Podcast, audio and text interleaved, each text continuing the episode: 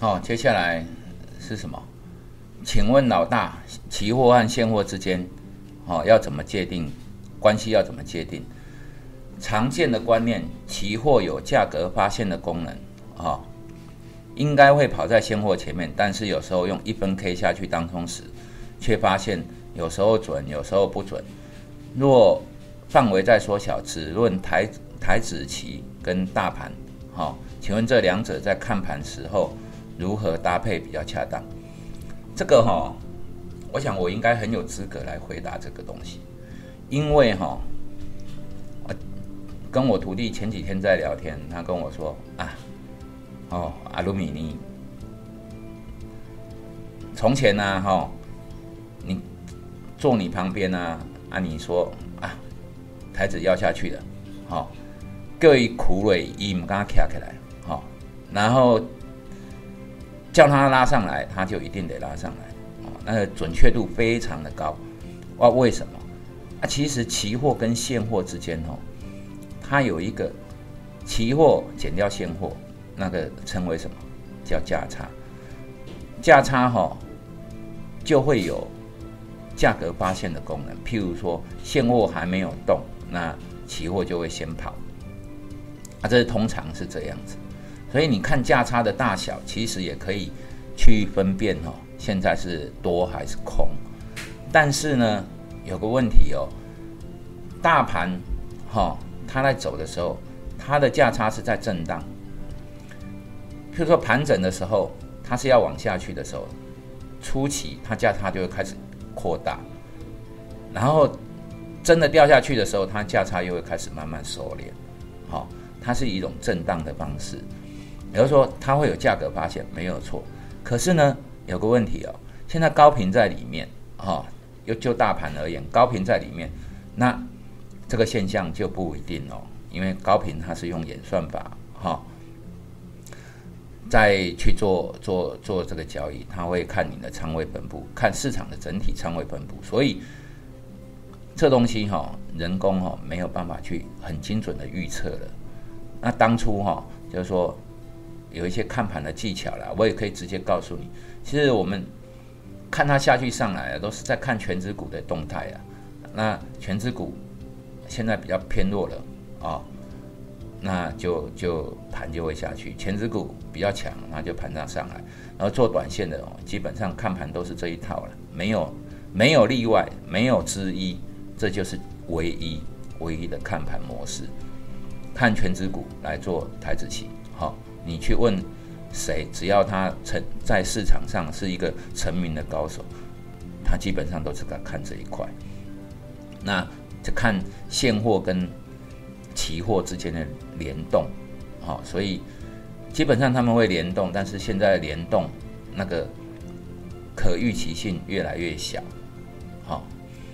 那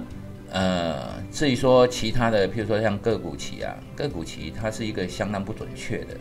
因为理论价格哈，期货的价格应该是正价差，比如说个股期哈，应该是在于现货的上面。可是哦，因为制度的不合理啊，就是说，我要空期空现货的时候，空股票的时候，我必须要去借券，那借券啊不一定借得到，所以呢，只能去空个股期啊，空个股期的时候，它就被压成逆价差，所以个股期逆价差是一个制度性造成的常态，哈，不代表它是一个偏空的哦。然后啊，读书的时候。理论价格应该是往上，好，它一直在偏空，啊，偏空哦，逆价差都一趴了，还在偏空，还在拉拉往上拉，应该是偏空的，怎么会一直往上跑？哦，那就是制度影响的啦。好啊，比如说股东会的时候，个股期逆价差可能会三趴，还有五趴的哦，哈，没见过吗？嗯，很很常见哦，因为。股东会的时候不能融券嘛？那如果看空这一只股票怎么办？啊，就是要空个股期啊！啊，空个股期造成的逆价差，是不是股票就会下来？啊，不一定哦。好，等股东会开完之后，它就收敛了。所以它的方向有时候准，有时候不准啊。有一些是制度的问题，有一些是交易的组成啊已经改变了，所以这个东西你不用去不用去，它有价格发现的功能啊，但是它不是那么绝对，所以你靠这个东西来做判断，可能不是一个很好的方式。接下来想听上海帮的过去、现在、未来。哦，大家对上海帮很有兴趣哈。上海帮的过去哦，我解释过，然后我们这四个人留下来的四个人，那其他的人呢？其他的人哈也是高手哦，但是为什么没有留下来？哦，原因有很多，离乡背景嘛，哦，那那当我们遇到困难的时候，都是同样的都挫败的时候。我们准备的钱可能比较多，啊，有一些可能会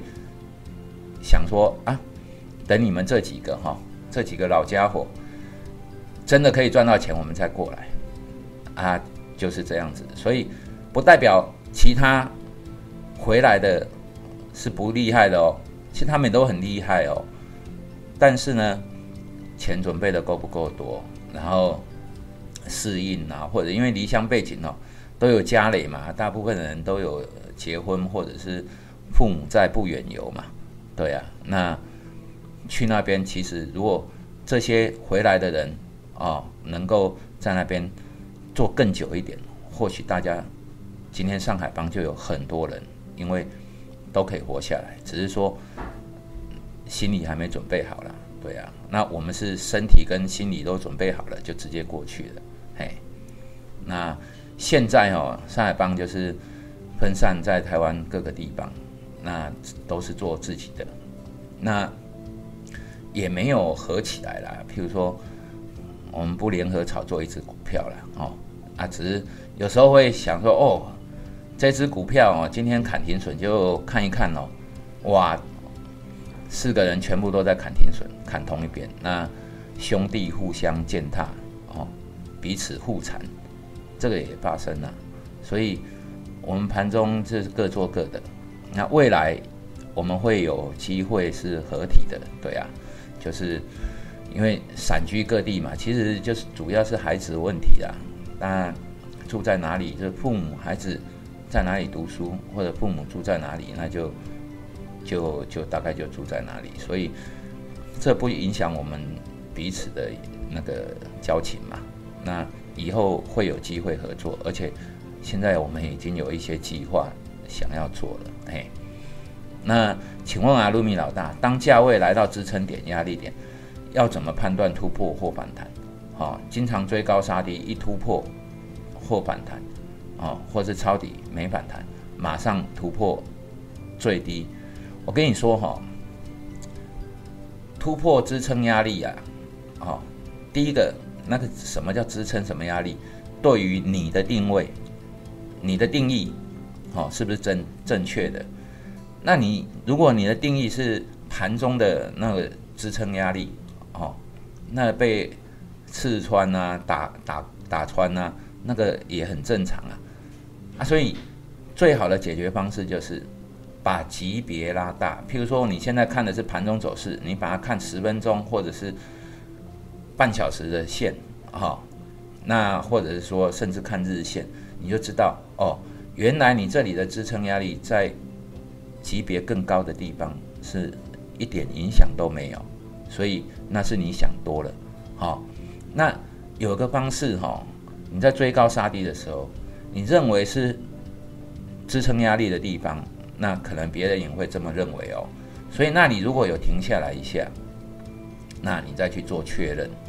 好啊，不一定要在那个地方马上去做啊。就是说，如果那个地方是支撑，它还是要灌破，它通常会贴着那个地方盘盘一段时间，然后再灌破啊。如果是有反弹上来，正正当当，基本上那一个地方就比较不容易过。所以量价量价嘛，那个盘中的时候，要么看量，要么看价，哈。那你可以。训练自己这一方面的解读能力，对啊，这个 Steve Steven 哦，他也是一个高手啊，对啊，所以我讲的你应该都听得懂啊，就是再再看一下吧，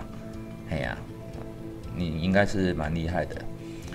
那这个如何发现肋骨开始轮动？肋骨开始轮动哦，其实不用发现了，那个盘面就会告诉你，好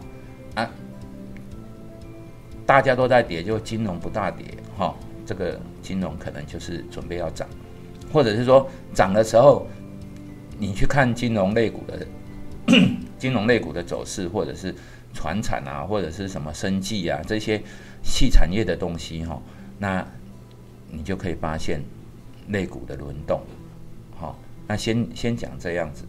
休息一下呗。